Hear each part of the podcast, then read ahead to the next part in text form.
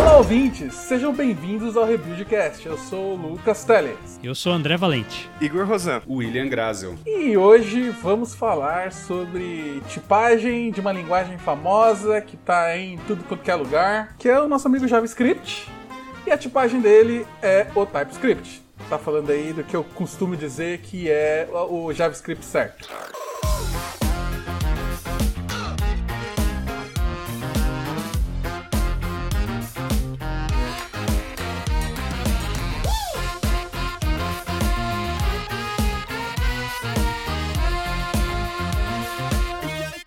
Assim, né? TypeScript é uma coisa meio polêmica ainda. Tem gente que ama e tem gente que odeia.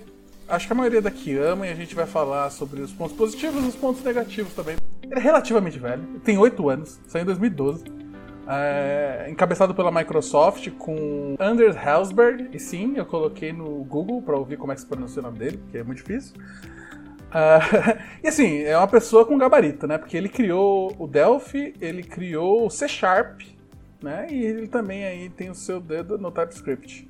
Então, e o pior que eu lembro, mais ou menos em 2013, foi a primeira vez, 2013, 2014, bem no comecinho, eu lembro de ter visto o TypeScript e eu ignorei completamente na época. Era uma época que, bem, a gente não tinha nem ES6 ainda, né? Então a gente tá falando aí de Dark Ages da web era uma época que o CoffeeScript era muito famoso. Então eu usei muito CoffeeScript. Eu lembro de ter olhado pro TypeScript e falado assim, putz, que legal, né? Tipagem, mas.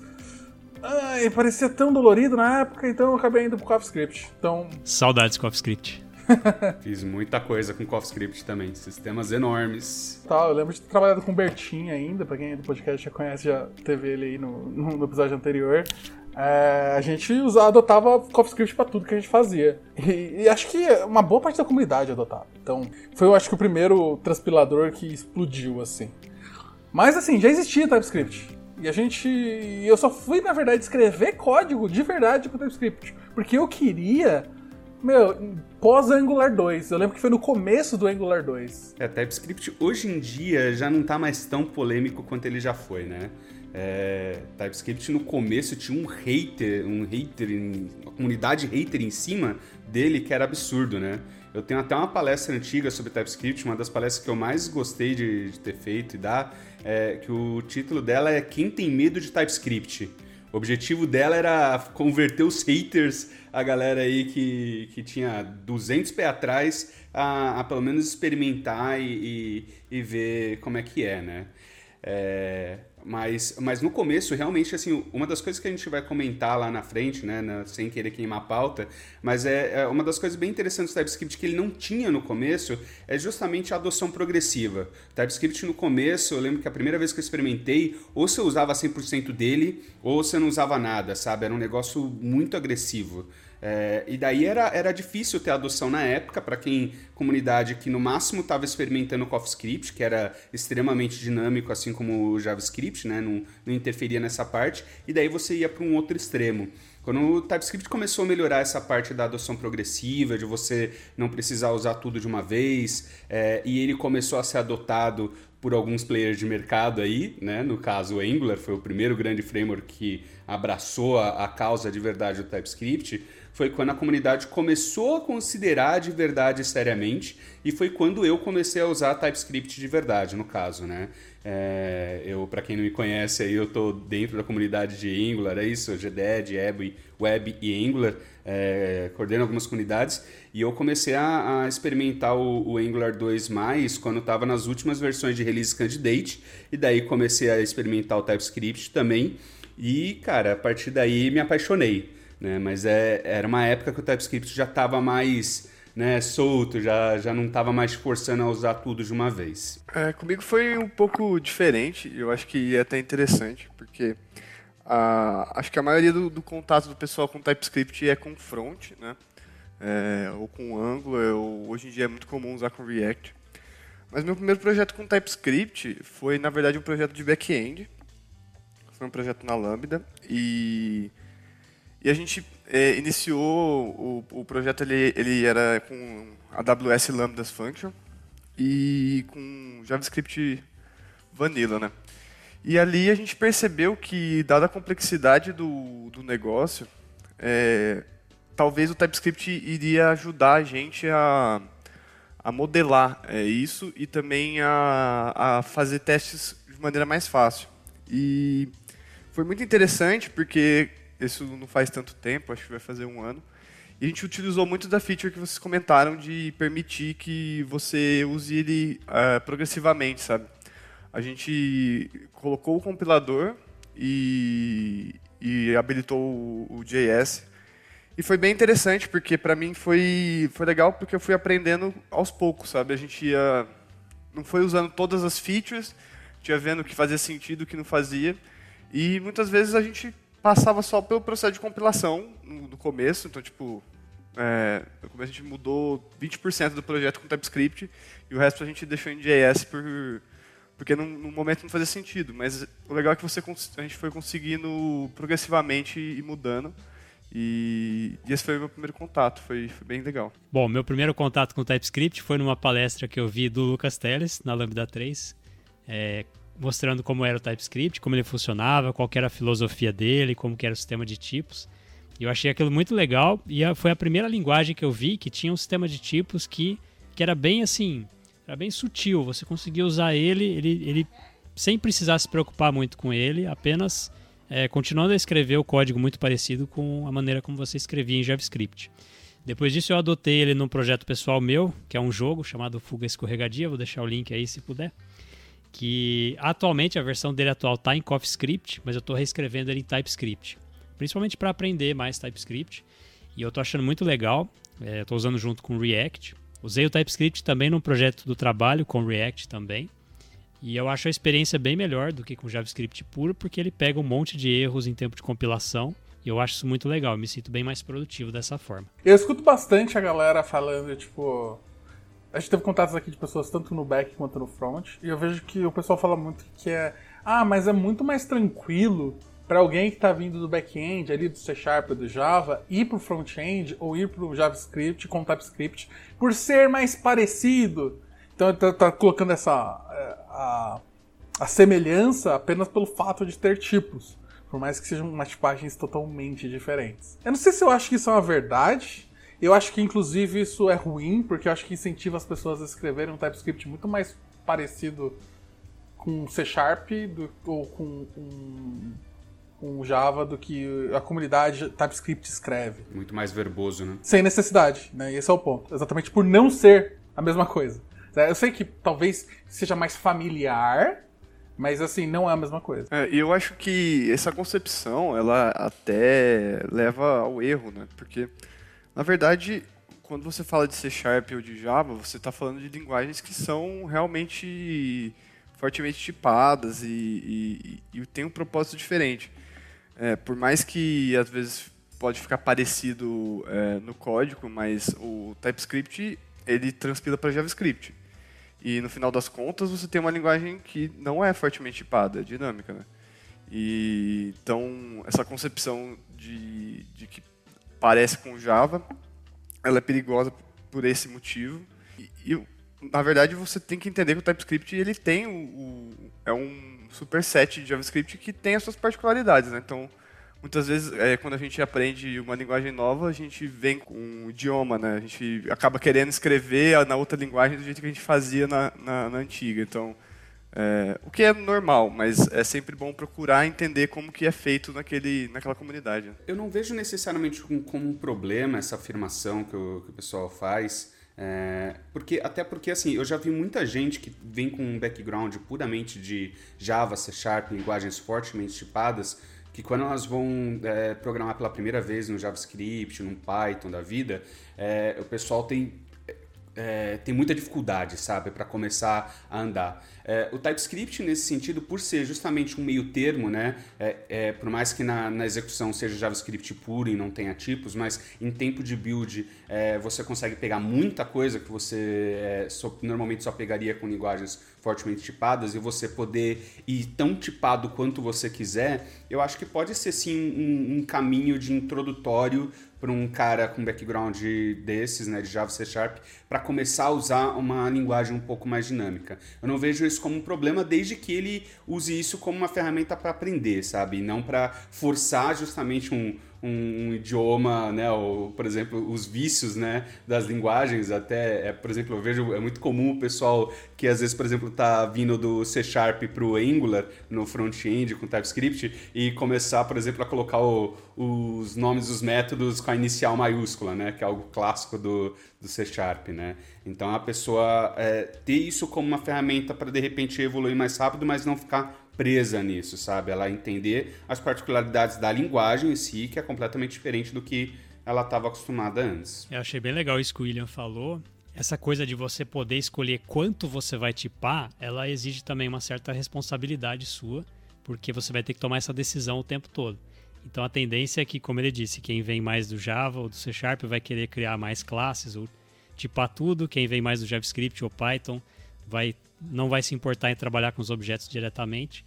E eu acho que, por um lado, o TypeScript te cria esse problema de ter que definir isso a todo momento, mas por outro, se você já está habituado a programar em JavaScript, e se você também já está habituado a programar em Java ou C Sharp, ou outra linguagem similar, você vai com certeza gostar muito de TypeScript, porque você vai poder fazer as coisas do jeito como é mais apropriado para cada situação. E eu acho que nenhuma outra linguagem consegue fazer isso tão bem quanto o TypeScript. Essa parte dessa decisão que você comentou, André, eu acho que não necessariamente é um problema é, se você configurar, dependendo de como você configurar o seu projeto, né? Uma combinação que eu gosto muito de fazer nos meus projetos é ligar no TypeScript ou o strict mode ou a, a flag de que ele é, não deixa você ter N's implícitos, ou seja, se ele não conseguir inferir, é, você é obrigado a tipar né? Ou seja, você não tem N's aí, valores aleatórios sendo propagados sem querer. É, ao mesmo tempo, eu uso com um combo da, desse cara com o, ou o S-Lint ou o TS-Lint, né? Que agora já está depreciado, ferramenta de lint, que me é, bloqueie é, tipar algo que é inferido é, automaticamente. Legal. Então, o, o lint me bloqueia de tipar coisas que não precisam ser tipadas, que são óbvias, é, e o TypeScript me bloqueia de não tipar algo que eu deveria estar tipando, porque eu vou ter N's aleatórios fluindo pelo código sem eu perceber. É, eu gosto bastante dessa, dessa abordagem também de é, deixar implícito, porque você acaba tendo todo o benefício é, de, de ter a tipagem, né? E você tipa só onde que realmente é necessário e no final das contas você deixa o código tão limpo quanto um código JS. Então eu acho essa abordagem bem interessante. Quer dizer que se a gente configurar o ESLint dessa forma, a gente vai tipar só exatamente o que a gente precisa, é isso? Em combinação com, com strict mode ou aquela flag para não deixar eles fluidos, sim. Da hora. Se você só ligar um, daí não, né? Porque daí você, você não vai te deixar. Você pode não tipar nada que ele vai deixar não tipar nada. Nem o que você deveria, nem o que você não deveria. É, exato, Legal. Exato. Mas assim, eu acho, eu acho isso importante, porque muitas das reclamações que eu vejo da, da, da galera que não curte tipagem estática é, é, o fato de você ter que escrever os tipos e que isso tornar um código mais verboso. A verdade é que linguagens modernas, e o TypeScript como uma linguagem moderna, na majoritária parte das vezes você acaba não tendo que escrever todos os tipos, certo? Normalmente vai ser mais em argumentos de função e coisas do tipo, mas quando você está declarando uma constante, uma variável, o retorno da sua função, normalmente nada disso, disso você vai precisar tipar. Então, é, é, meio que o mesmo código que você estava escrevendo na maioria dos casos. É, e, e, TypeScript tem uma coisa muito linda que a gente não tem em outras linguagens fortemente tipadas, né? Que é a, a capacidade de você é, tipar fortemente o próprio dinamismo. Você falar que uma variável ela pode ser, por exemplo, ou string ou número, e você deixar explícito no próprio sistema de tipos é, qual quão dinâmico você está permitindo que aquilo seja, né? Quais são os possíveis tipos? Então você não perde necessariamente a, a capacidade do, dinâmica do JavaScript. Assim como se você quiser, você pode, por exemplo, tipar como um N, né? N é um tipo. Você está falando que pode ser qualquer coisa, né? Mas daí você está explicitamente falando isso, né? O que o strict mode, por exemplo, não permite é N implícito. N explícito, o, o mesmo strict mode permite, né? A não ser que você bloqueie isso por um lint da vida, né? Mas você não perder a, a, essa capacidade de ser quão dinâmico você quer, mesmo se você tipar tudo de ponta a ponta. Isso que eu acho muito uhum. bacana. Uhum. É, esse negócio de você ter uma variável que ela pode ser string ou número, por exemplo, e isso acaba acarretando que se você vai usar esse valor, você precisa fazer um check para saber se aquilo é um string ou um número, de alguma forma. É, é, é algo que talvez seja incomum para quem vem de C Sharp e Java, mas pra galera que é mais de funcional, tipado, isso já é normal. Tipo, se você tá no F Sharp ou no qualquer o Camel da vida, é meio que comum você trabalhar com, com estruturas desse tipo, né? Uh, e assim, se você falou sobre o, o N explícito, normalmente também eu coloco tudo restrito. Tipo, se eu tô criando um projeto novo, para mim é tudo strict. E o N explícito, isso é muito importante. Uh, eu faço uma configuração muito parecida de TS-Lint, mas dependendo do projeto já coloquei que eu só deixava colocar N explícito nos testes. Porque nos testes ajuda, né? Você tem uns N ali e tal, você tá fazendo uns mock. Hum, mas hum, uh, no código em si eu falei, não, não vai ter N, não vai ter N. Vai ter que usar unknown, se quiser, e unknown é outra forma de você é, lidar com qualquer tipo de valor. Uhum. Uh, e é um pouco mais seguro que o N. É uma opção também, mas aí é que tá, né? Você regula isso, você regula. Eu, particularmente, vou sempre pro máximo possível de segurança. Mas isso vai de acordo, se você está aplicando num projeto que já existe, é, meu, pode ser que não, não, é impossível você fazer isso. E, e, tem um outro ponto também que a gente comentou, mas acho que a gente não falou de forma formal, é que é o fato do TypeScript ser um superset de JavaScript, né? E isso significa que qualquer JavaScript é um TypeScript válido por padrão. Né? Então ele acrescenta coisas no que o JavaScript já tem. Então, às vezes quando eu pergunto, ah, quantas linguagens de programação você conhece? Eu até fico. Eu não consigo colocar TypeScript e JavaScript em coisas diferentes. Porque é meio que se você sabe TypeScript, você sabe JavaScript, teoricamente, se você sabe, saber, sim. saber, né? Sim, sim. É, é, até engraçado isso mesmo, porque a, a, documentação oficial, o site oficial do TypeScript, ele se define como um superset e não como uma linguagem. Então, oficialmente, não é uma linguagem, é um superset. Só que é, é, tão difícil você fazer essa diferença, né? Ele acaba, às vezes, ficando numa, uma, numa zona cinza, às vezes, principalmente dependendo da frase, de como você está colocando e tudo mais, que é bem comum você ver o próprio time do TypeScript usando, às vezes, TypeScript como uma linguagem, né? É, ou mesmo, por exemplo, você colocar num, numa pesquisa, né? Num, num, num da vida, um pooling, alguma coisa, é, é difícil você não classificar ele como como uma linguagem, né? Você vai colocar ele em que categoria? Não existe normalmente uma categoria de superset, né? Então ele acaba entrando em, em, linguagens. Mas oficialmente ele é só um superset. Todo JavaScript válido é um TypeScript válido. Pelo menos com todas as flags desligadas, né? Porque se você ligar as flags, né, tá, começa a dar, explodir tudo ali. Até questão de carreira, né? Você falar que você conhece JavaScript, se você falar que você também conhece TypeScript, me parece que não vai mudar muito assim a maneira como o mercado vai te enxergar. Vocês têm essa visão também? Então, aí, aí é, na verdade, varia até o, a média de salário internacional, segundo várias pesquisas, para pessoas, desenvolvedores, é, tanto back-front, né, Node.js ou, ou front-end, a média de desenvolvedores que utilizam TypeScript de salário é maior do que quem diz que só trabalha com JavaScript, né? Olha então, aí. eu acho que o mercado está cada vez mais vendo TypeScript como uma, um diferencial positivo, como algo que, é, sabe, te leva para um outro patamar. E eu, particularmente, também vejo dessa forma. Hoje, eu, o William, não começaria nenhum projeto sério que não seja só uma, sabe, que não seja só um projeto que eu sei que não vai crescer ou algo que eu tô fazendo de brincadeira, só para testar algo. Eu não começaria nada sério hoje sem TypeScript. Eu posso até dependendo da equipe não ligar o strict mode, não não ligar todas as coisas que normalmente eu ligaria é, para eu se eu estiver trabalhando sozinho, se eu estiver numa equipe que come TypeScript com farinha, mas eu não começaria sem TypeScript. E boa parte do mercado está vendo dessa Nem forma. Nem projeto de brincadeira ultimamente eu tenho usado TypeScript. Se o meu projeto tem um arquivo, vai ter um index.ts. E é isso aí. ultimamente acho, tem sido assim. Eu acho que essa visão, ela corrobora muito com, com o, a filosofia do TypeScript, né, que é JavaScript that scales, né, o JavaScript que escala. Porque você pensa que o, o, as pessoas que acabam ganhando mais e utilizam TypeScript, elas provavelmente estão em projetos que têm mais importância. Né? E, e eu acho que essa é, é, um, é um dos principais focos do, de se desenvolver o, o TypeScript, que é você deixar o seu código JavaScript mais manutenível. E a gente vai mais para frente listar vários, vários pontos positivos, mas eu acredito que essa relação tem a ver com isso, sabe?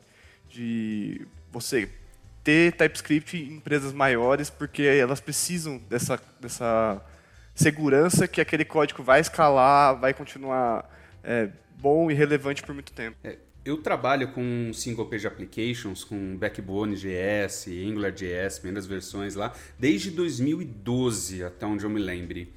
Com, com aplicações que já, desde o início, normalmente foram muito grandes.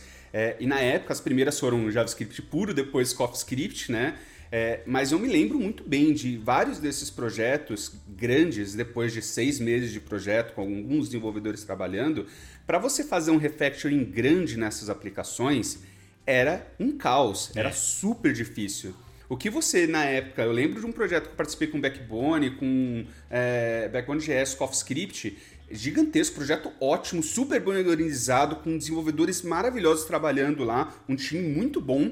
É, e o back-end era Java. A gente precisou, depois de quase um ano de projeto, fazer uma, uma é, a gente percebeu que a gente tinha declarado alguns nomes errados, alguns nomes de, de, de, de uns, modelos, uns models, né, de os modelos de dados que a gente tinha lá estavam com o nome errado, que no começo do projeto a gente não tinha, não estava com a visão correta.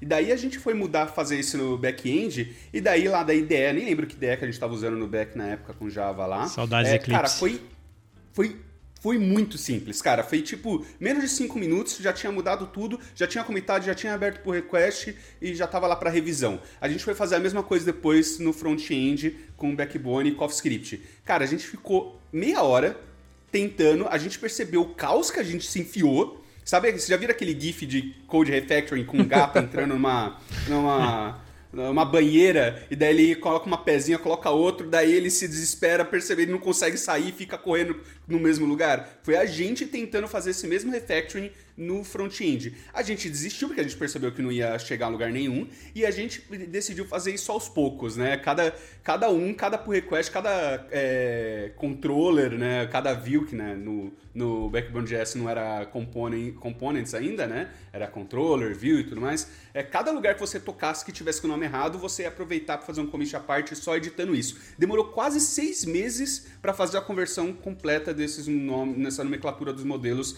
é, no front-end, sendo que a gente fez em 5 minutos no, no, no back-end. Isso me marcou muito. E isso é o tipo de problema que hoje não existe mais com o TypeScript. O TypeScript, o ferramental que a gente tem com ele em qualquer ideia, seja o VS Code ou qualquer outra, é, é ridiculamente fácil fazer o que a gente fez lá em 2012, 2013, mais ou menos, no Java, que já era fácil por causa do ferramental, por causa do sistema de tipos.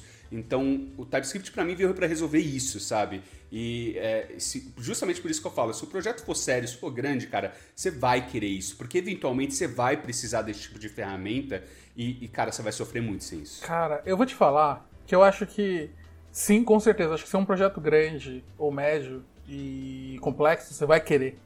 Mas mesmo para projetos pequenos, eu sinto de verdade que ele me ajuda, porque o ferramental de, uhum. de, de IntelliSense, de coisas que o meu feedback do meu código, do compilador, uh, no editor é muito mais rápido mesmo para coisas pequenas hoje em dia. E aí, é claro, Sim. eu sei que se você não está acostumado com TypeScript, vai parecer que aquilo tá te, tá te puxando para baixo. Mas é aquele negócio, né? Tipo, é, tudo não terá. Então você vai ter que ou você vai ter que gastar um tempo para realmente aprender o básico de como funciona a tipagem e o que isso significa. Espero que esse podcast dê esse norte para você. E a partir daí vai ficar absurdamente mais fácil. Certo? É, então, é por isso que quando eu falo tipo, ah, se o meu projeto é um index.ts, eu já faço com TypeScript mesmo. Porque no final, acaba sendo mais fácil escrever código quando você já está habituado a ele. É, eu acho que no final das contas é, é, quando você aprende uma ferramenta nova, você precisa de prática, né? Depois que você domina aquilo, é, você aprende as regras é, e você acostuma com os benefícios que o TypeScript dá, não tem como. Eu também concordo. Eu mesmo com um projeto pequeno, eu já começo com um ponto .ts, porque eu já meio que coloco que eu já entendo que, que aquelas ferramentas, as coisas positivas que o TypeScript provém, já vão existir, sabe? Então eu já me peguei, às vezes, criando um projeto e falando, não, eu vou, vou usar só JS aqui porque é alguma coisa simples. Mas aí eu, putz, eu queria ter aquilo lá, eu queria ter, por exemplo, um refactor melhor, ou um, um auto-import, sabe? Ou até mesmo, às vezes, tipar a coisa porque você está acostumado a tipar. E, e, é isso, a partir do momento que você passa um tempo com, com TypeScript, aquilo, aquilo vira normal, né? E não, você passa a não sofrer tanto. Eu costumo dizer, e aí sobre tipagem estática como um todo, que não existe nenhum argumento que possa ser usado contra tipagem estática que não possa ser usado contra testes automatizados. Isso porque eu vejo o, o, o compilador ali, na sua tipagem estática, com uma camada de testes unitários muito simples que estão sendo rodados antes mesmo de você é, tentar rodar o seu código. Então, essa é uma visão que eu tenho que eu acho que. Sim assim que normalmente você tem que olhar para tipagem. São testes ali que estão rodando. É claro que não são testes sintáticos, não são testes de negócio. Aí você ainda tem que escrever testes, uma coisa não implica que você não vai parar de fazer a outra, mas você não vai precisar escrever testes bobinhos do tipo, oh, o que acontece se essa função receber uma string? Porque tecnicamente vai ser impossível ela receber uma string se ela só recebe um número. É um argumento muito comum, inclusive, que o pessoal fala contra é, é, linguagens estáticas, contra TypeScript, que se você tem testes de unidade, você não precisa de, é, de, de, linguagem estática, você não precisa de TypeScript, o que para mim é, é de uma ignorância tamanha, né? Uma coisa não exclui a outra, uma coisa não tem nada a ver com a outra. É exatamente o que você disse. A única diferença é que você vai precisar uhum. testar menos essas coisas idiotas. É, agora, o resto, você vai continuar tendo que testar a mesma coisa. É, uma coisa não invalida a outra de nenhuma forma. Total. É. Inclusive, tem um texto muito bom do livro do Bartosz Milewski. Vou deixar o link, porque o nome dele é muito estranho. É, que ele fala bastante sobre tipagem estática, ele tá falando sobre Haskell, programação funcional e tal, mas basicamente, matematicamente, a explosão exponencial de testes se você quer testar todas as entradas para todos os tipos possíveis. É impossível você garantir isso numa tipagem dinâmica. Certo? Você aceita, você acredita que aquilo não vai entrar coisa errada muitas vezes. E é assim que, que funciona. E eu não gosto disso, né? Porque, por mais que eu, sei lá, tenho mais de 10 anos de carreira, ainda não confio que todo código que eu escrevo vai estar muito bom, que não vai dar problema. Então, quanto mais garantias eu tiver, eu me sinto melhor. Consigo dormir melhor à noite. Lucas. Né? Isso é porque você tem 10 anos de carreira. Se você tivesse meio ano de carreira, talvez você confiasse. Talvez. Na talvez. verdade, isso é um ótimo sinal. Mas assim, eu, eu, queria trazer uma coisa, né? Que a primeira coisa que eu vejo que é a maior diferença, e é isso eu vejo que não é tão comum das pessoas sacarem, principalmente quando elas vêm de back-end pro, pro, pro TypeScript, de um C Sharp da vida, é que a o tipo da tipagem é totalmente diferente. Quando você tá falando de C Sharp, de Java, a gente tá falando normalmente de algo chamado nominal typing. Então, Basicamente, se eu tenho uma. Eu vou falar classe, porque, bem, essa é uma classe.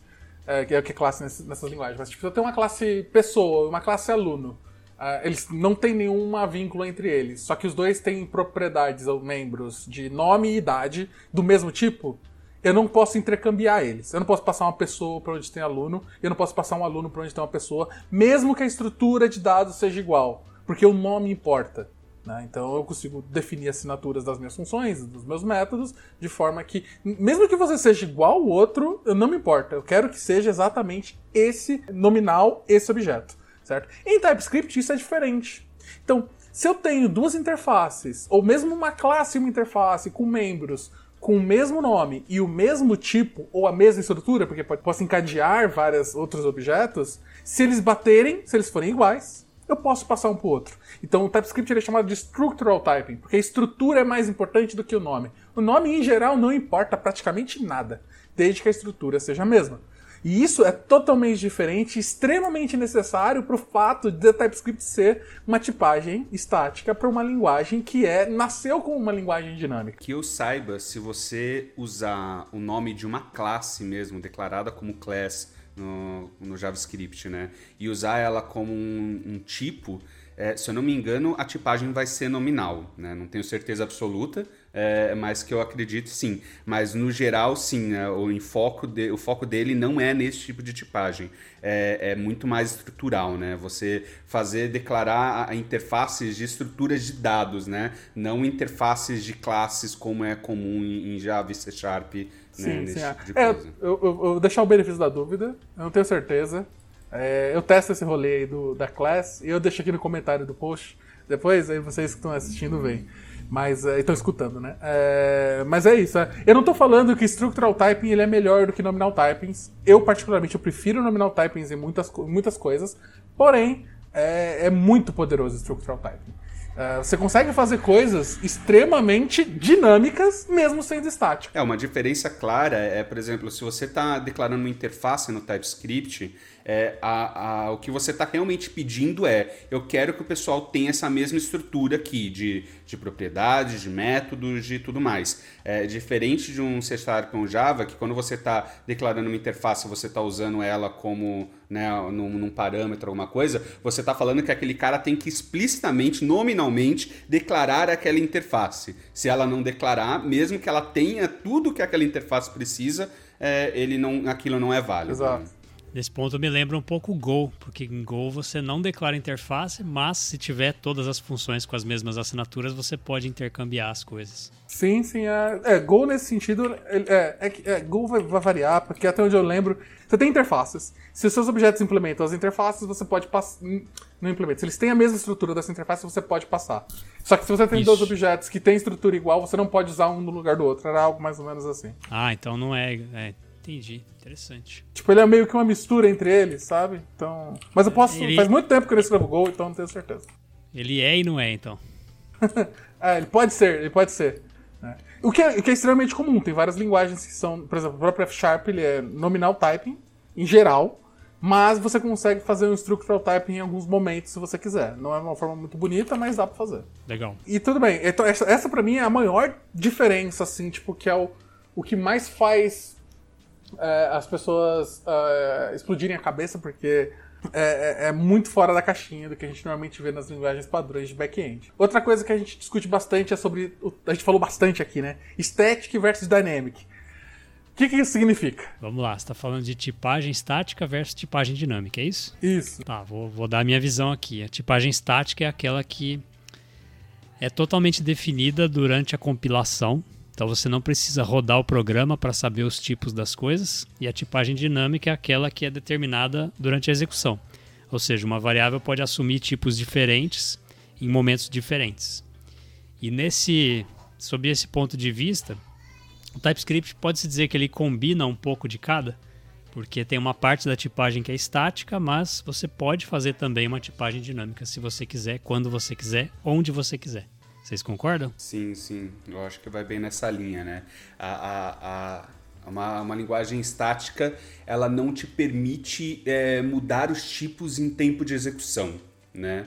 É, o, o, JavaScript, ele né, vai te permitir mudar o tempo todo, o JavaScript puro. O TypeScript você já pode reforçar um pouco para impedir que isso aconteça de uma maneira tão louca e você, no minimamente, tenha que declarar quais são as possíveis variações de tipos né, quão dinâmico é, determinadas variáveis vão ser. Mas no final das contas, né, o TypeScript ele só vai te proteger disso em tempo de build.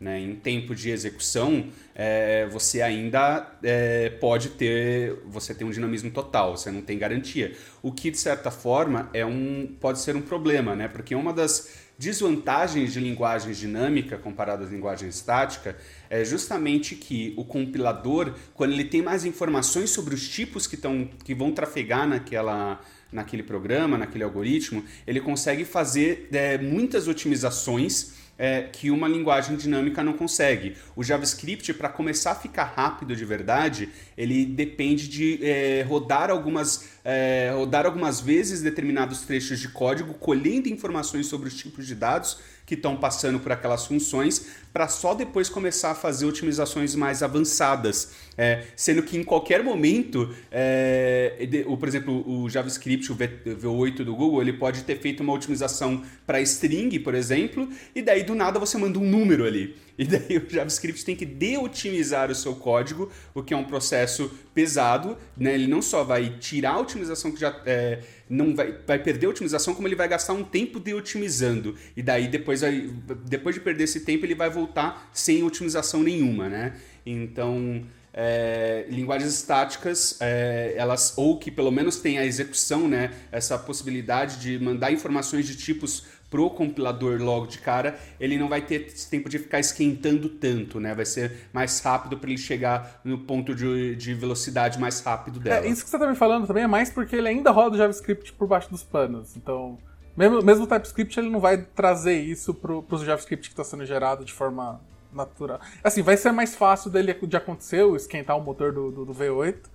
É, porque vai ter menos chance de você fazer algo que vai deixar ele louco. É, você vai ter menos chance de de-otimizar, né? Se você está usando TypeScript, vai te impedir de ficar de-otimizando seu código em tempo de execução, o que já é alguma coisa. E assim, como eu sou muito ansioso, eu fiz o teste, tá? Então, class, se ele tiver a mesma estrutura, a interface, eu posso passar um objeto que vai funcionar. Então, de novo, é totalmente structural. Não, não importa o nome das coisas. E, e ainda sobre estático, é, é, eu acho que tem tudo a ver pelo menos a definição tem tudo a ver com o compilador descobrir quais são os tipos que estão rodando no seu código antes de você precisar rodá-lo. Então ele vai obter informações da estrutura do, do, do, de como os seus tipos, suas variáveis, suas funções é, tem, se relacionam antes de você precisar rodar. Nesse sentido, a gente pode falar que TypeScript ele é estaticamente tipado por si.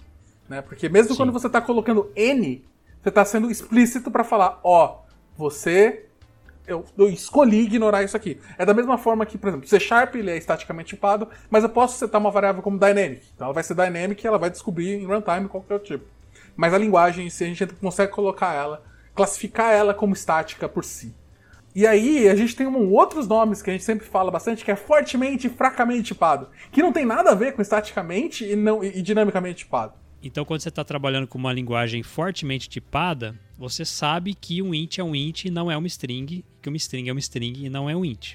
Quando você está trabalhando com uma linguagem fracamente tipada como PHP ou JavaScript, você não tem tanto essa distinção. E você pode pegar uma variável e atribuir um valor. E, sei lá, em PHP tem, por exemplo, dois operadores diferentes, um para soma, outro para concatenação. Então, se você usar o operador mais, você está tentando interpretar aquele valor como inteiro. Se você usar o ponto, você está tentando interpretar como string para fazer uma concatenação. Então, mesmo em PHP sendo fracamente tipado, ele ainda tem essa diferenciação nos operadores. Em JavaScript é o mesmo operador. Então é muito comum você ter esse tipo de problema.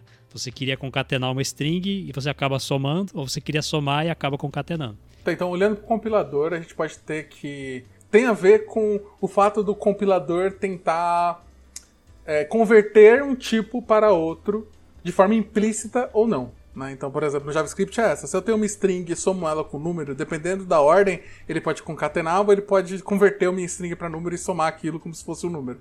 Então ele está tentando ser esperto. Ele está tentando fazer isso de forma implícita. Esse, esse, exemplo não. É, quando você soma com string, ele sempre dá string, mesmo que seja na, em qualquer ordem, ele vai ah, virar é. string. Pode crer. Mas se eu subtrair, ele pode tentar fazer diferença. Mas assim, Aí, ele vai tentar, ele vai tentar ser esperto. Ele vai tentar, é. tipo, converter um número para outra. Então, se você somar um exato, true com exato. dois, se pá dá três. Eu não ia ficar, não achar estranho se isso acontecesse. E quando você tá falando de, de fortemente tipado, isso não vai acontecer, isso vai ter um erro de runtime, né, no caso. Então, um exemplo, por exemplo, de uma linguagem que ela é dinamicamente tipada e fortemente tipada é Python. Se você tem uma string e um número e tentar fazer qualquer operação entre eles, o Python vai te dar erro. Ele não vai tentar converter, ele vai tentar ser esperto. Ao contrário do JavaScript ou do PHP, pelo que o André falou. Então isso é importante, porque aí a gente vai entrar num ponto. Porque TypeScript, já, é, TypeScript também ele é considerado fortemente tipado.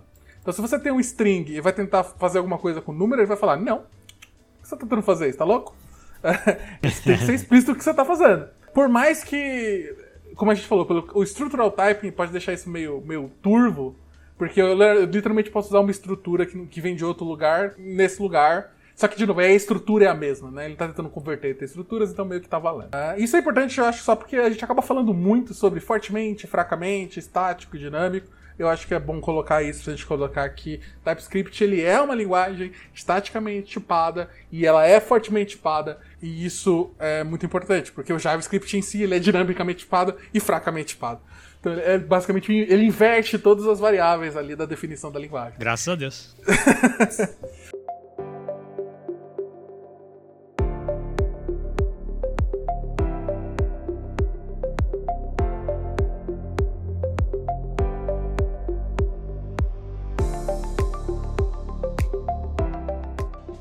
E isso traz uma outra pergunta. Porque assim, será que JavaScript, TypeScript tem alguma chance deles seguirem caminhos diferentes? Hoje eu vejo, pelo, menos eu lembro de ter visto que, por exemplo, no NPM, a gente já tem mais da metade dos códigos do NPM já são TypeScript. É, a gente tem o Deno, que está nascendo aí, que já está nascendo com TypeScript e tudo mais. Então tem, tem, tem esse, esse cheiro de que ele está criando seus próprios pés, além do JavaScript, como, como comunidade. Vocês acham que isso pode acontecer deles seguir um caminho diferente? A gente vai, eles vão seguir de braços dados até o fim? Se não me engano, essa informação que você falou sobre metade dos usuários de, do NPM era não de estarem usando necessariamente diretamente, já estarem programando em TypeScript, mas de é, dependerem direta ou indiretamente, terem suas principais dependências como né, desenvolvidas em TypeScript, tendo suporte em a typing de algum modo, né?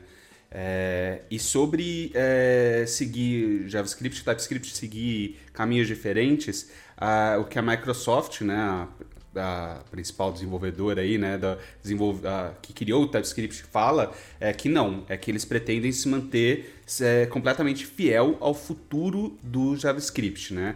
Que para sempre qualquer JavaScript válido vai ser um TypeScript válido, é, mesmo que com todas as flags desligadas, é, e que o TypeScript em si é, não pretende mais é, implementar nenhuma feature nova é, que não esteja, no mínimo, no nível 3 de maturidade do ECMAScript, né, que é a especificação do JavaScript, né, que são quatro níveis de maturidade. O 3 é porque já está sendo implementado em todos os navegadores e talvez já esteja disponível até fora de, de qualquer flag, né? enquanto o 4 é que fechou mesmo.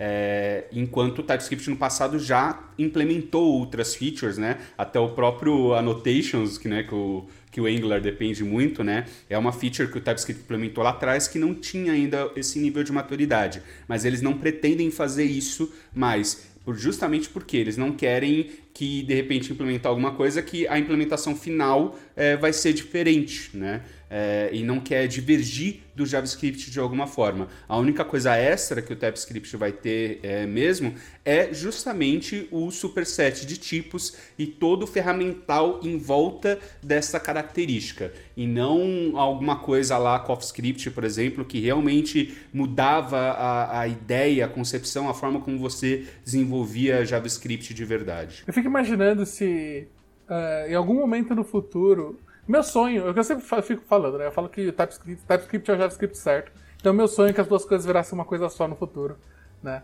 É, vocês acham que tem alguma chance de ter tipos nativos no JavaScript em algum momento? E eu sei que já quase aconteceu na S4, mas deram, fallback, é, deram rollback. Será que a gente pode ter um futuro em que teremos isso vira uma coisa só? Ou algo parecido com isso?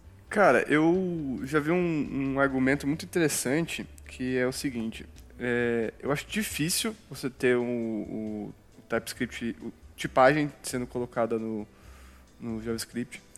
E não, não que esse seja o argumento, mas um argumento um que pode ser considerado que eu achei interessante é o fato de, por exemplo, você tem o JavaScript transitando entre servidor e cliente, né? Porque a gente faz aplicações front e acaba fazendo o bundle desse, desse JavaScript e enviando. É, quando você coloca tipos no, no, no, JavaScript, você acaba colocando mais informação para você colocar nesse código.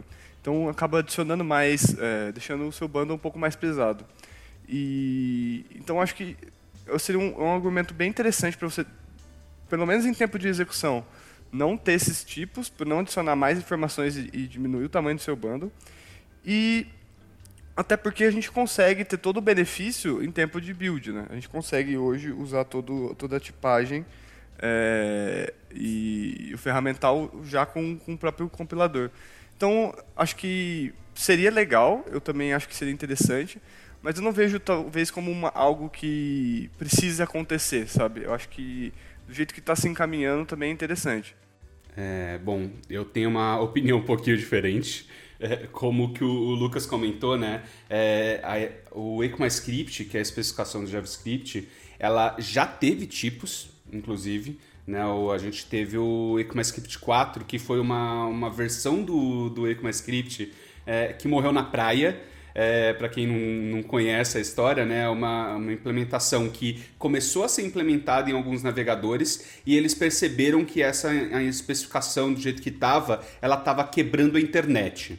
é, as features do jeito que elas foram especificadas e implementadas estavam é, quebrando a retrocompatibilidade de vários sites grandes. É, e daí, por causa disso, eles deram rollback em tudo. Né? É, e a especificação número 4 não existe, não, não foi descontinuada, foi pulada de, direto para 5.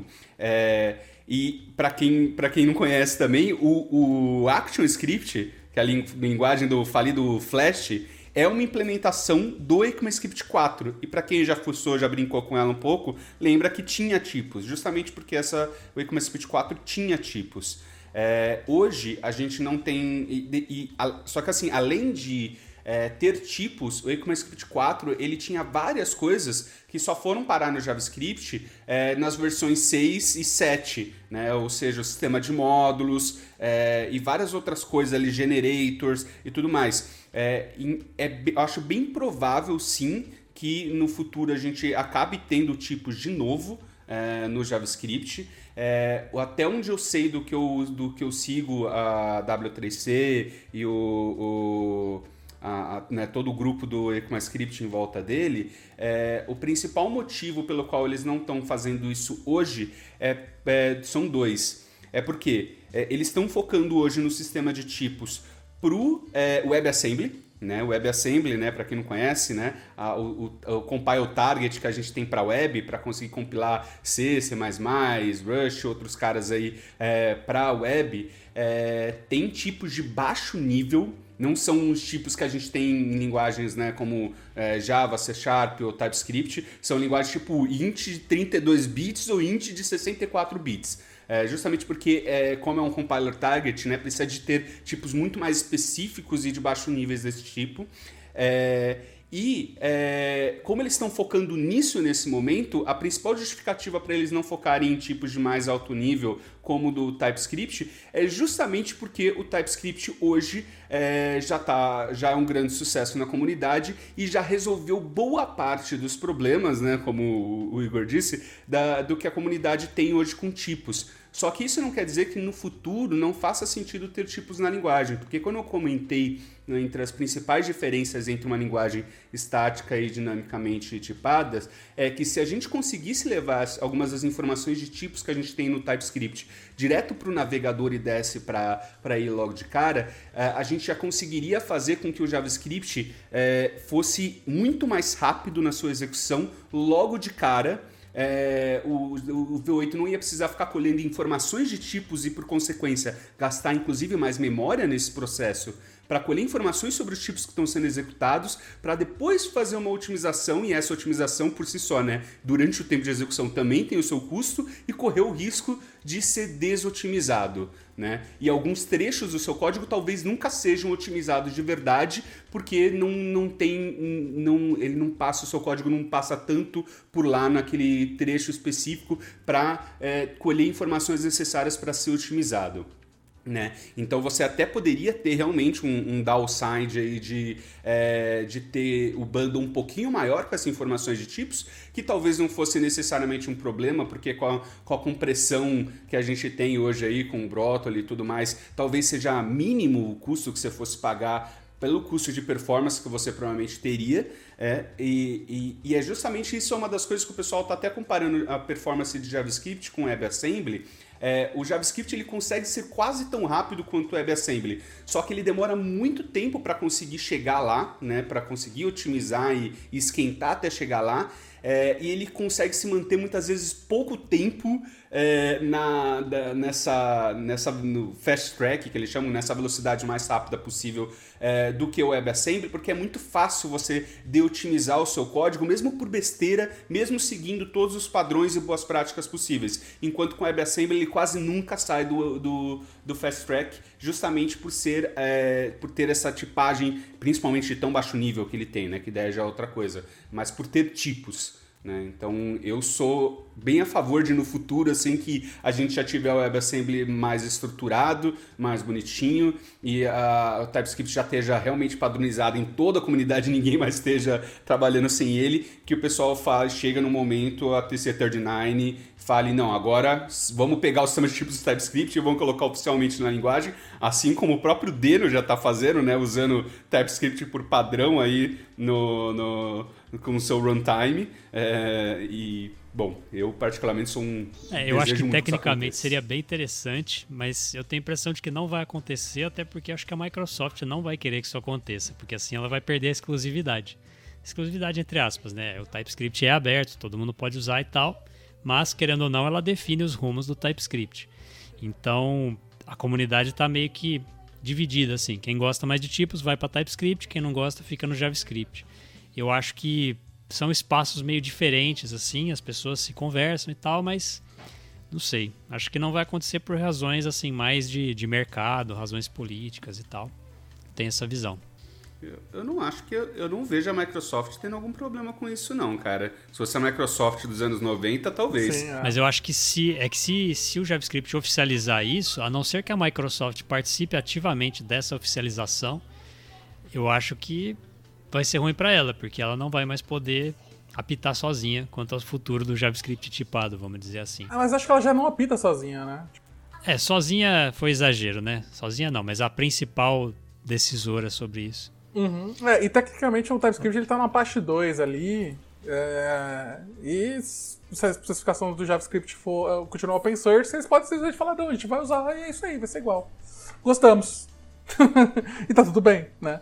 É. E acho que, conhecendo a Microsoft moderna, até com .NET, .NET tá em MIT. Significa que se você baixar o, o compilador do .NET, alterar e quiser vender, você só quer colocar lá que foi. Só coloca o crédito da Microsoft, você pode. Então ela tá muito permissiva e muito de boa com o ferramental. Acho que para ela ia ficar até melhor. Né? Porque ela tem mais fama, mais coisa para rodar. Então, tipo.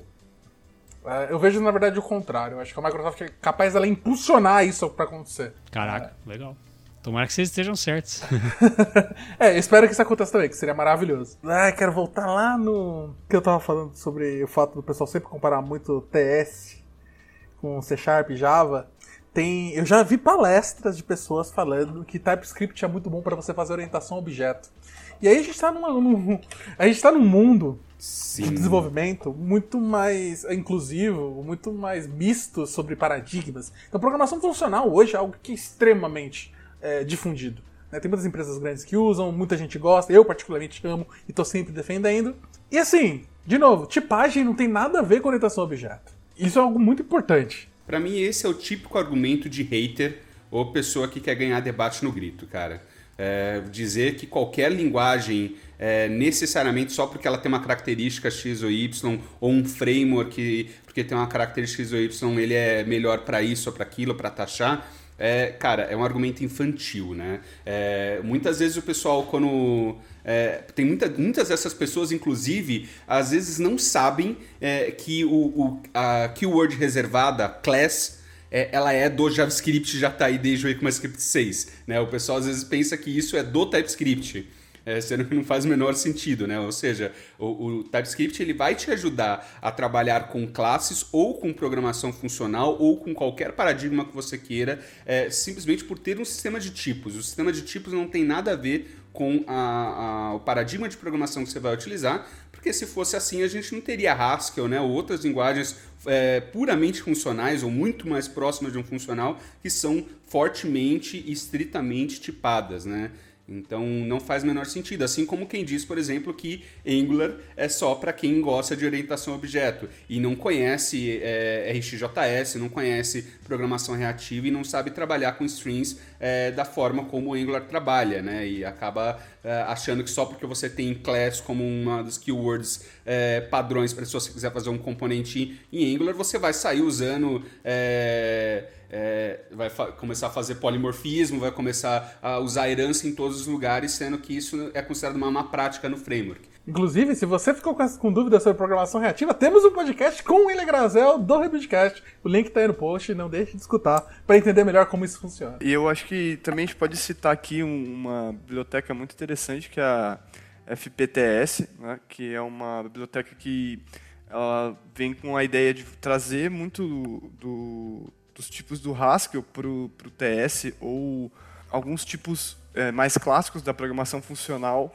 já definidos, né? Então você tem option, result, É, e que você, utilizando uma, uma, biblioteca como FPTS, você consegue, junto com TypeScript, fazer uma programação funcional muito bacana. Inclusive o próprio Randa, que é uma, uma, uma lib famosa de programação funcional, que é bem dinâmica e bem mágica, que eu adoro, ela tem types, se você colocar, se você instalar os types dela com arroba types barra funciona. E ela faz curry de função, aplicação parcial, um monte de coisa mágica de programação funcional e você consegue fazer com TypeScript sem nenhum problema. Inclusive, eu tenho trabalhado em vários projetos React nos últimos anos, é, todos eles com TypeScript, e eu não escrevi class uma vez sequer totalmente com uma abordagem funcional, totalmente de boa. Escrever. E isso é um outro ponto, né? Porque todo mundo vincula. Ah, TypeScript é para mexer com Angular.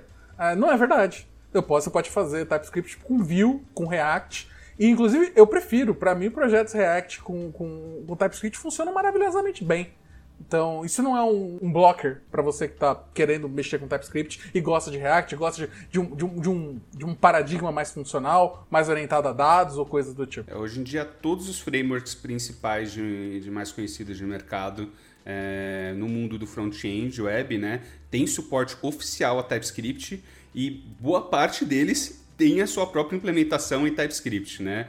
É, hoje em dia, não só o Angular, mas o, o Vue na versão 3 foi é, reescrito praticamente do zero com TypeScript. É, o Ember está usando todos os seus módulos mais novos, suas features mais novas são utilizando o TypeScript. É, praticamente tudo que a gente tem e as principais libs de mercado hoje é, estão utilizando o TypeScript. É até engraçado, o, dentro do do Facebook, né, a gente tem o Flow, que seria um competidor do, do, do TypeScript.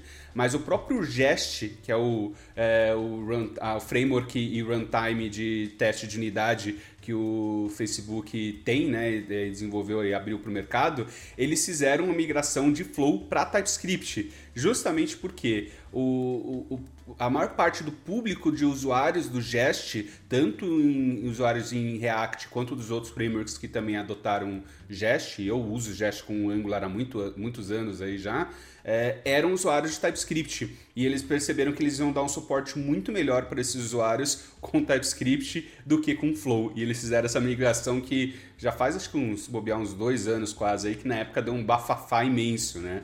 Ou seja, a comunidade está em massa utilizando isso independente de framework, independente de qualquer outra coisa. Inclusive para back-end, né? A gente tem frameworks já desenvolvidos desde o início com TypeScript, mas você pode usar mesmo com outros. O Express acho que ainda não é não, não tem TypeScript por debaixo dos panos, que eu, que eu saiba, mas você pode usar ele lindamente com TypeScript sem o menor problema. Vocês acham que testes automatizados ficam melhor com TypeScript também? Tudo fica melhor com TypeScript. Mais um.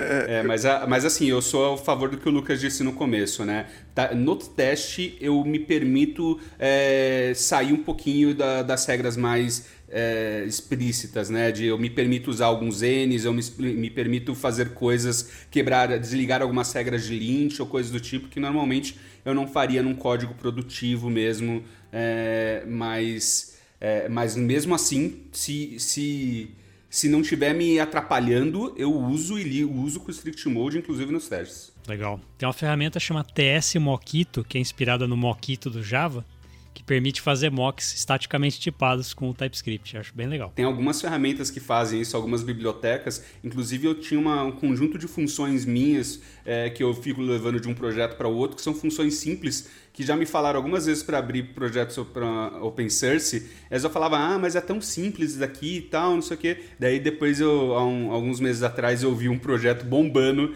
que basicamente eram as funções que eu saía levando de um projeto para outro. que fazia exatamente a mesma coisa. Mas que Legal. bom que alguém teve a coragem de levar, porque às vezes mesmo algo simples, né, pode ajudar tanta gente, às vezes nem que seja só pela ideia, né, mais do que o código. Eu acho que a gente tocou num ponto interessante aqui, é que eu vou trazendo um pouco mais para o back-end, mas o front-end também se aplica. É, como que as ferramentas de TypeScript evoluíram, né? É, quando eu comecei a usar há, há, um tempo atrás, você tinha que fazer, você tinha que configurar muita coisa, né? É, esses tempos atrás eu fui criar um projeto simples em é, uma CLI em Node usando usando TypeScript e hoje é, é muito, muito, muito simples fazer isso. Você tem é, bibliotecas ou runtimes, né, como o TestNode, que você consegue já rodar ele, pelo menos para rodar sua aplicação de desenvolvimento, ele funciona muito bacana.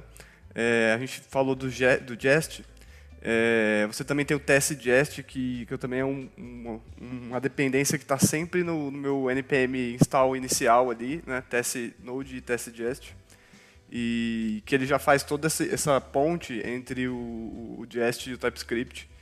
E, e é muito fácil configurar, sabe? Você dá os comandos iniciais lá, tipo, é, tsc init gera o arquivo, tsgest init config, ele já gera o arquivo do, do tsgest que, com todas as configurações prontas para você usar.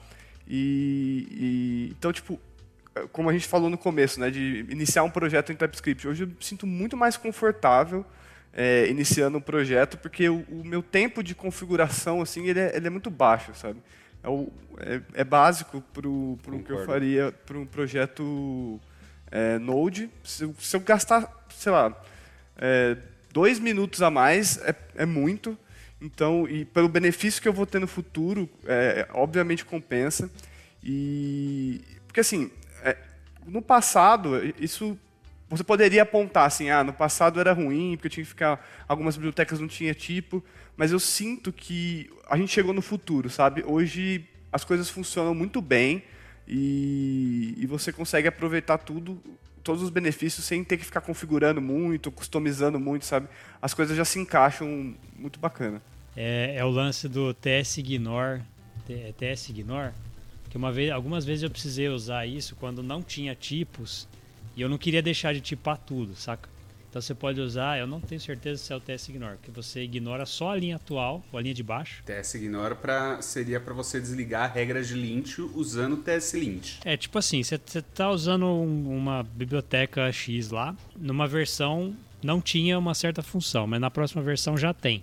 Só uhum. que o Types não foi atualizado com aquela nova versão. Então você está tentando chamar uma coisa que ele acha que não existe, mas você sabe que existe. Ah, Aí você é. desativa o TS, a validação do TS só naquela linha de código, saca? Sei, mas eu nunca fiz. Normalmente eu acabo criando um, um, um meu próprio Global TS ou meu, meu algum DTS que eu conserto ou adiciono a assinatura. Tá, entendi. Uma coisa que eu queria com, complementar o que o Igor tava falando, né?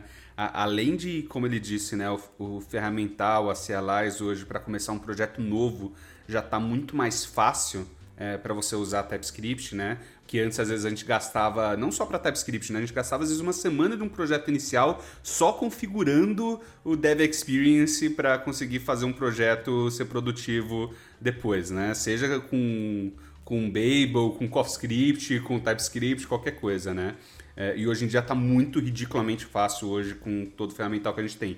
Mas também mesmo para projetos antigos, né? Eu acho que depois que o TypeScript é, ele foi possível de você utilizar ele com o Babel, usar o TypeScript como se fosse um plugin do Babel, é, sem precisar mudar todo o sistema de build que você já tinha para o seu projeto é, anterior. Eu acho que você acabou com quase todas as desculpas, é, mesmo para projetos antigos, né, grandes, é, que quisessem fazer começar essa migração, você acabou a desculpa, porque virou tão fácil de você começar a utilizar que, cara, não tem mais. E assim, eu queria também ver agora, falar com vocês sobre como que o TypeScript mudou os frameworks e bibliotecas que a gente tem hoje para JavaScript, até para JavaScript, né?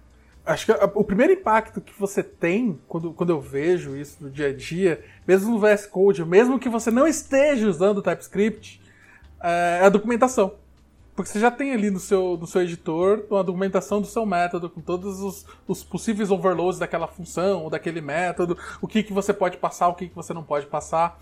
Então, mesmo no JS, ele está tirando vantagem do JavaScript. No meu projeto atual, estou usando o Nest.js. E eu estou achando muito interessante a experiência. É, ele, ele se integra com, com o Express, então ele, ele roda em cima do Express, né? Só que dá claramente para perceber que a ideia do, do framework é te dar facilidades. E por default, né, quando você gera um projeto, ele já vem com, com as configurações de TypeScript prontas. Então, aquele, aquilo que a gente falou de aquele setup inicial de configuração, ele é praticamente zero, é só você rodar. É, ele, ele tem muita semelhança algum, na organização é, de arquivos do Angular, Porém, é, ele também traz é, boas práticas de, que, de quem vem do, do, do .NET ou do, do ASP.NET, no caso, ou, ou de Java, é, você entende, né? Você acaba, é, ele usa o conceito de módulos igual do, do Angular. E assim, a minha experiência está sendo bem bacana. Por exemplo, você pode, você tem um gerenciador de, de dependências e, e e uma arquitetura de testes, né? Ele tem os módulos para você criar testes unitários, tudo, todo embutido nele. Então isso é, isso é bem bacana. Fora o ferramental em volta que você pode plugar nele. Então o TypeOrm eu comecei a utilizar também e eu acho fantástico você poder é, utilizar da tipagem para gerar o seu SQL. O TypeOrm ele tem me surpreendido bastante porque você consegue usar o ele de uma forma que ele fica parecido com o Entity Framework, né? Você define só os seus, os seus modelos e, e gera suas migrations, e ele acaba utilizando das informações de tipo para isso. Então, não preciso, por exemplo, no caso do Sequelize, que eu tinha que definir que era um, um inteiro. Ali, se eu defino a minha classe e coloco que ele é um number, ele já vai entender que o tipo daquele, daquela tabela vai ser inteiro. E isso é bem bacana.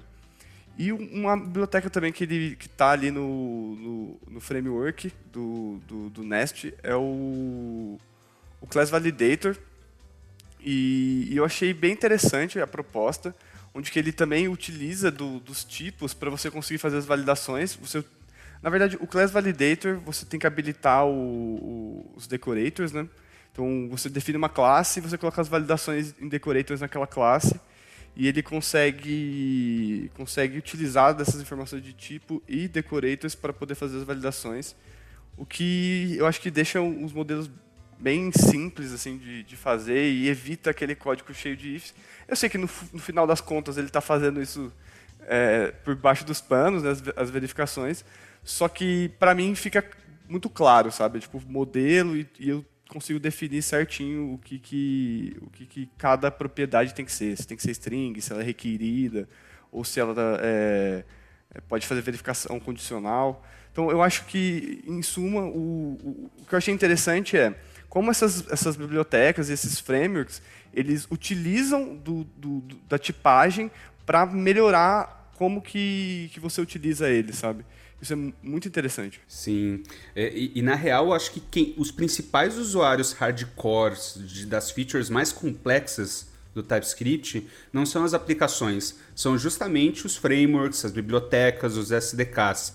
É, eu já, já trabalhei, nos últimos anos eu tenho trabalhado talvez até mais com esse tipo de ferramenta, com SDK interno nas empresas, design systems e é, CLIs e ferramentas desse tipo, e, e, você acaba usufruindo muito mais de, das features mais complexas, porque você precisa fazer coisas muito mais genéricas do que normalmente você faria no código de uma aplicação. E daí você, se você quiser realmente dar o melhor suporte possível, melhor é, experiência de desenvolvimento, para o usuário daquela biblioteca, daquele SDK, você vai consumir muito mais o TypeScript. Eu, eu, acho que nunca fiz coisas tão complexas em aplicações quanto que eu tenho feito nos últimos tempos com, com SDKs. Total, eu tenho o mesmo sentimento. Eu tenho umas duas libzinhas que eu fiz em TypeScript e você acaba usando muito mais coisinhas, tricks e coisas avançadas é, para elas que eu acabo, acabo, usando no dia a dia. Isso é total certeza. Que é uma das coisas que, inclusive, deixa quem está começando com TypeScript agora com medo, né? Que vê essas features mega avançadas e generics e mil coisas e variadic types e meu Deus, eu vou ficar louco. Cara, você não precisa saber de nada disso para começar e ter um desempenho bem melhor, um dia a dia mais confortável. É, sim. E quer no, no 80-20, né? Você precisa saber de 20% das features para resolver 80% dos seus problemas. É, é, é, o que o William falou. Tipo, se você está começando principalmente, não se preocupe com isso. É, mas eu costumo dizer, se, se você já está se sentindo tranquilo, é bom que você veja o que dá para fazer. Não tenta se preocupar muito em, em, em entender perfeitamente como usar aquilo mas tenta entender o que, que dá para você fazer. Tipo, tá, existe essa feature que serve para isso. Eu não sei usar direito, mas tá tudo bem. Quando você precisar, você sabe que aquilo existe. Isso, isso. já é o, perfeito para você. Né?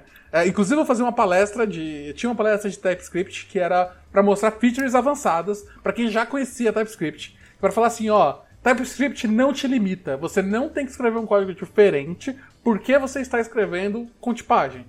Certo? E você tem todas as ferramentas que te deixam fazer o que você quiser. Então é mais para esse sentido. Uh, mas para você que tá ali no dia a dia e tal, tá começando com TypeScript, a gente falou algumas vezes sobre a adoção progressiva. O que significa que você não precisa ir all-in na tipagem estática fortemente tipada. Uh, e, e, se isso pode. Você tá aprendendo, isso pode te puxar um pouco. Uh, só que isso não é uma necessidade com TypeScript hoje em dia, né? É, eu, como eu citei no, no começo, eu tive essa experiência de adotar progressivamente no projeto. E foi muito interessante, porque quando você. A gente iniciou. É, instalou o compilador, né? E, e, ainda não tínhamos configurado a flag. É, se, você, se a gente tivesse que por exemplo, refatorar tudo, todo aquele código, né, toda aquela base, numa vez só, numa sentada só, por exemplo, transformar tudo aquilo para TS e, e, criar todos os tipos, né, porque era uma aplicação que já estava rodando. Então, mesmo que a gente não tivesse definido os tipos, é, implicitamente eles já existiam, né? Tipo, a gente já, os modelos eles já existiam na aplicação. Então a gente teria que entender eles e escrever os tipos. Se a gente tivesse que fazer isso tudo de uma vez, é, acho que a nossa decisão seria voltar para trás, sabe? Tipo, não, não continuar, porque a gente sabe, né? É, sempre você tem prazos e, e, e é difícil é, você conciliar isso com as entregas de negócio.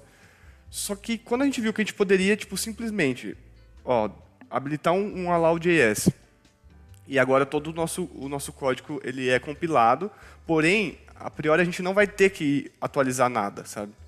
E depois a gente começou aos poucos pegando o, os arquivos mais isolados. Então, por exemplo, tem esse modelo aqui que ele não tem tanta dependência.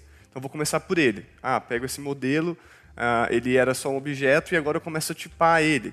E você conseguir usar isso é, é, é, com interoperabilidade, sabe? É, então, eu posso usar de um arquivo TS num arquivo JS. Parece uma ideia ruim no começo, né? mas quando você está num processo de transição, isso acaba te ajudando né? a fazer essa, essa migração. E, e, depois você consegue, é, depois com o tempo, transformar tudo para TS e ter o que você queria no final. E eu acho que essa feature foi é, essencial para a gente conseguir trazer o TypeScript para o projeto. Sim, exato. Eu lembro quando o, o TypeScript lançou essa feature de você poder é, usar qualquer tipo de extensão é, no compilador era, era, algo tão simples e ridículo, mas tão importante que veio para o ecossistema, sabe? Porque antes você ou usava TS ou é, JSX, né? Ou VuiX. Era obrigado a ter esse tipo de extensão, que não faz sentido, né? É, depois que a gente conseguiu fazer isso, realmente, e, e, e eu concordo plenamente, cara. Se um projeto grande, de anos às vezes de existência, você, você quer usar TypeScript, você for obrigado a usar o strict mode, você vai querer morrer. Né? Mesmo um projeto grande que usa TypeScript, mas estiver com todas as flags principais desligadas e você tentar ligar Strict Mode de uma vez no, nesse projeto, mesmo que ele já utilizasse TypeScript, você muito provavelmente vai dar uma surtada. Sim, tá? sim. então, é, é essencial esse, esse, essa migração suave para projetos maiores. Pra, se você está começando um projeto, é, aí eu acho que depende muito mais do quão você e a sua equipe estão afim de comprar bronca para aprender o negócio rápido. Se vocês estiverem afim do desafio e tiverem afim de aprender e fazer certo logo de cara, é, eu já proporia para um time já para começar com TypeScript com Script Mode logo de cara. Se o seu time está mais tá realmente com metas mais desafiadores, com algum hard date, alguma coisa, vocês não têm tempo para ir full in logo de cara, daí tudo bem, coloca o TypeScript, desliga todas as flags, deixa os warnings lá é, para você ir trabalhando aos poucos e aprendendo aos poucos. Uma outra opção que eu acho bem interessante, que foi uma, uma, das, uma das features que veio, acho que não lembro quanto tempo, mas já, deve, já faz um, dois anos talvez, é, que é a opção de você utilizar o TypeScript com a opção de JS-Doc. Em vez de você usar a, a sintaxe de tipos a tradicional do, do TypeScript, de você, é, no meio do seu código mesmo, você colocar os tipos, você usar o, o a sintaxe de JS-Doc, que tem tipos nela, é, como uma, uma das maneiras válidas do TypeScript validar o seu código. Eu não sei se você consegue escrever todo tipo de coisa que você conseguiria escrever com a sintaxe tradicional, se tudo se traduz de alguma forma para JSDoc, mas pelo menos os tipos simples, clássicos, você consegue fazer dessa forma. E pode ser bom, inclusive, para alguns projetos que às vezes já usavam JSDoc, já tinham alguns tipos no próprio JSDoc é, antes de usar TypeScript, é, de repente pode até já conseguir ter um, um sistema de tipos ali funcional já com código já existente com essa abordagem. Então, também é uma, uma boa opção para alguns projetos. É, e assim, a gente falou algumas vezes sobre Strict Mode, mas acho que a gente em nenhum momento explicou o que é o Strict Mode. Exato. O Strict Mode é. Assim, o TypeScript ele tem várias flags diferentes para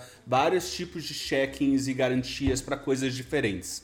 É, que você pode ligar individualmente. O Strict Mode é um modo de você ligar não sei se todas, mas pelo menos todas as principais, as, as flags é, mais conhecidas que vão te dar boas garantias de uma vez só. E daí, se você quiser desligar alguma delas que veio ligada no Strict Mode você desligar alguma, você pode. Você não é, só porque ligou o Strict Mode não quer dizer que você tem que necessariamente usar tudo. Né? Às vezes é como eu já participei de projetos onde a gente ligou o Strict Mode logo de cara, mas a gente percebeu uma flag especificamente que vinha ligada no Strict Mode que estava atrapalhando a gente, não estava fazendo tanto sentido para a natureza daquele projeto. E daí a gente desligou aquela flag especificamente. Né? Mas é basicamente isso, é um pacotão, é um, um combo de flags para você logo de cara que o TypeScript te oferece para você aproveitar o máximo do potencial dele. Já, aí acaba sendo mais tipo, que, se você quer que as features sejam opt-in ou opt-out. Né?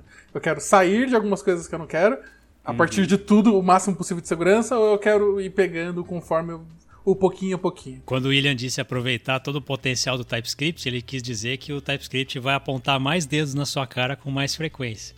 E na verdade, essa é a graça de programar em TypeScript, é você ser corrigido o tempo todo para que você não tenha que ficar se corrigindo depois, sofrendo com erros em tempo de execução. Total.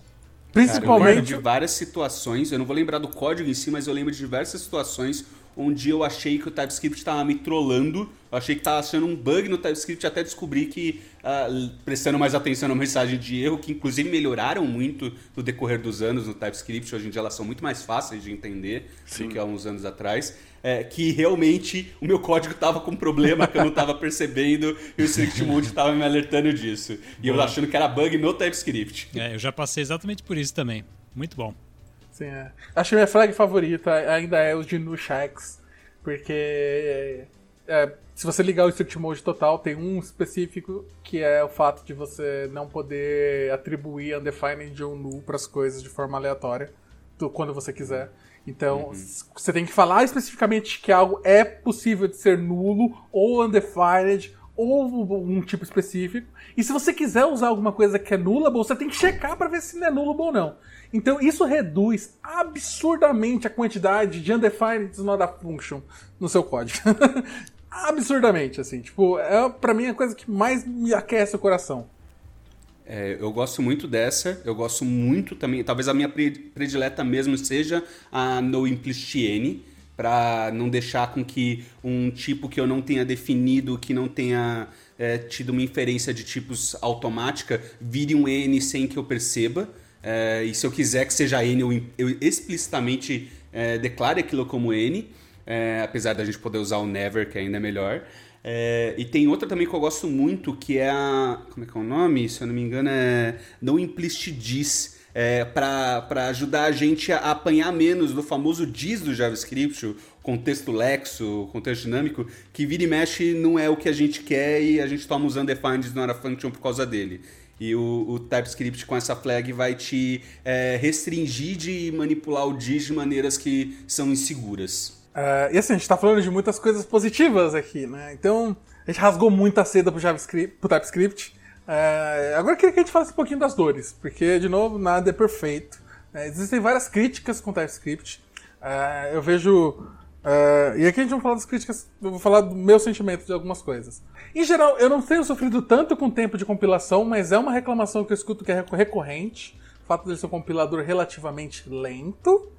Coisa que melhorou muito com os builds incrementais e poder fazer builds parciais e castear os builds antigos, mas ainda assim em projetos grandes pode ser um problema sim. Uhum.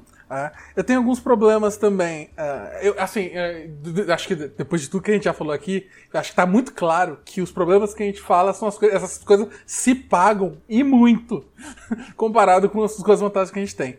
Uh, eu sinto, às vezes, eu, eu ainda acho que as mensagens de erros de quando você tem alguns mismatch de tipo, elas são muito confusas.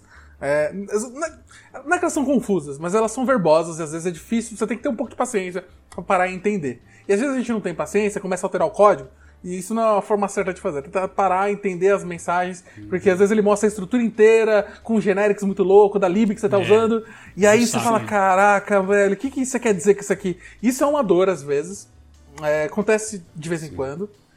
Uh, e às vezes eu ainda tenho um grande sofrimento, e aí acho que talvez seja um problema mais meu, porque eu sempre esqueço como é que faz, que é exatamente quando eu preciso estender uma lib externa que eu adicionei, e aí tem alguma coisa global, e aí tem uma API que é um pouco diferente, eu preciso adicionar um método novo, uma função nova naquele, naquele módulo, uh, e eu sempre esqueço como é que faz, e para mim é uma coisa que é sempre um saco de fazer. Então, uh, essa para mim são as maiores dores. Não sei se vocês compartilham, e ou se tem outras. Eu compartilho de todas essas que você falou, né? E compartilho da questão de que eu não vejo nenhum problema que seja realmente matador. Não vejo nada que vai me, me impedir de usar TypeScript em nenhum projeto, é, a não ser que seja realmente pessoas que é, não queiram usar e, sei lá, ou que não queiram pelo menos ligar o strict mode. É, mas eu concordo com as coisas que você levantou. É, uma coisa, por exemplo, que me incomoda bastante que tem melhorado, mas ainda não está bom, é o, a questão de enums com string, que vira e mexe eu quero usar elas como, como tipos, e eu gosto muito de trabalhar com enum de string, só que às vezes ela tem problemas para quando ela vai lidar com tipos de strings comuns. E daí o string genum, que teoricamente é um string, é, vira e mexe dá conflitos de tipo de algumas formas e impossibilita de eu escrever um, um, código mais idiomático como eu queria. Uma coisa que, por exemplo, eu briguei por muito tempo e que veio nas últimas versões e eu estou bem feliz é a da questão do variadic types.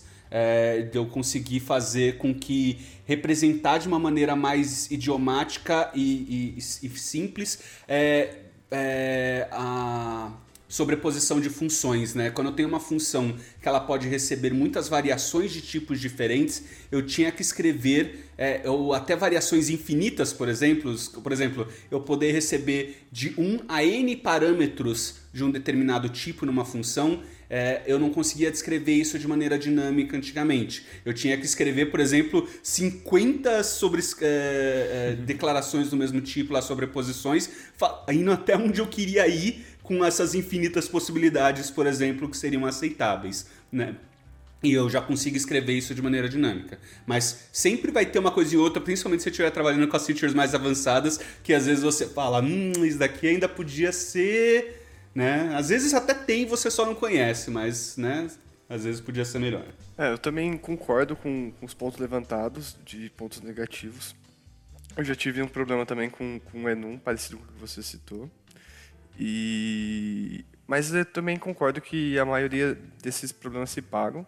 É, eu citei que a, o setup melhorou muito, é, mas eu acho que ainda pode melhorar. Eu acho que, por exemplo, comparado a quando você inicia um projeto em, em .NET, que você só dá um .NET New e, e, você tem vários templates, hoje eu ainda tem que fazer um, um setup é, meio que customizado Sabe, eu tenho que saber que eu tenho que instalar o test jest, eu tenho que saber que eu tenho que instalar o test node. Eu não estou reclamando, porque já foi bem pior, mas eu acho que tem um, um espaço para melhorar ainda, ter algum, algum CLI que consiga me gerar projetos prontos e, e eu não tenha nenhum, nenhum trabalho aí. Isso é uma coisa que às vezes me incomoda, mas que também dá para dá dá resolver fácil, mas é, eu acho que pode melhorar ainda. Concordo com tudo que foi falado, já passei por alguns desses problemas também. É, pegando o que o William falou, que às vezes você precisa de alguma coisa que parece que não tem, mas você vai pesquisar e acaba descobrindo que tem. É uma coisa que eu acho que que falta é, é, eu não sei, eu não sei exatamente como resolver isso, mas um problema que eu já senti algumas vezes foi assim: como que eu pesquiso para saber se existe isso aqui que eu quero? Sabe? É umas coisas assim, tem uns conceitos tão abstratos às vezes de tipagem que você está mexendo que você nem sabe como pesquisar aquilo. Então você não sabe, parece que as coisas não têm nome direito. E, e eu acho que e aí você pesquisa e aí às vezes você cai na documentação oficial, às vezes não. Eu tenho a impressão de que a documentação oficial não é totalmente atualizada. Então, às vezes, existem coisas que não tem lá, ou então elas estão num lugar muito escondido. E poderia ser mais explícito, assim, poderia ser mais fácil de encontrar. Que é uma coisa que, como eu disse, eu não sei se tem um jeito fácil de resolver isso, porque às vezes você lida com conceitos muito abstratos. Mas é uma coisa que eu acho que deixa um pouco a desejar na experiência. Eu, eu sinto que, na verdade, isso é um desafio de todo e qualquer software é, lib, framework que a gente tem no mercado, né?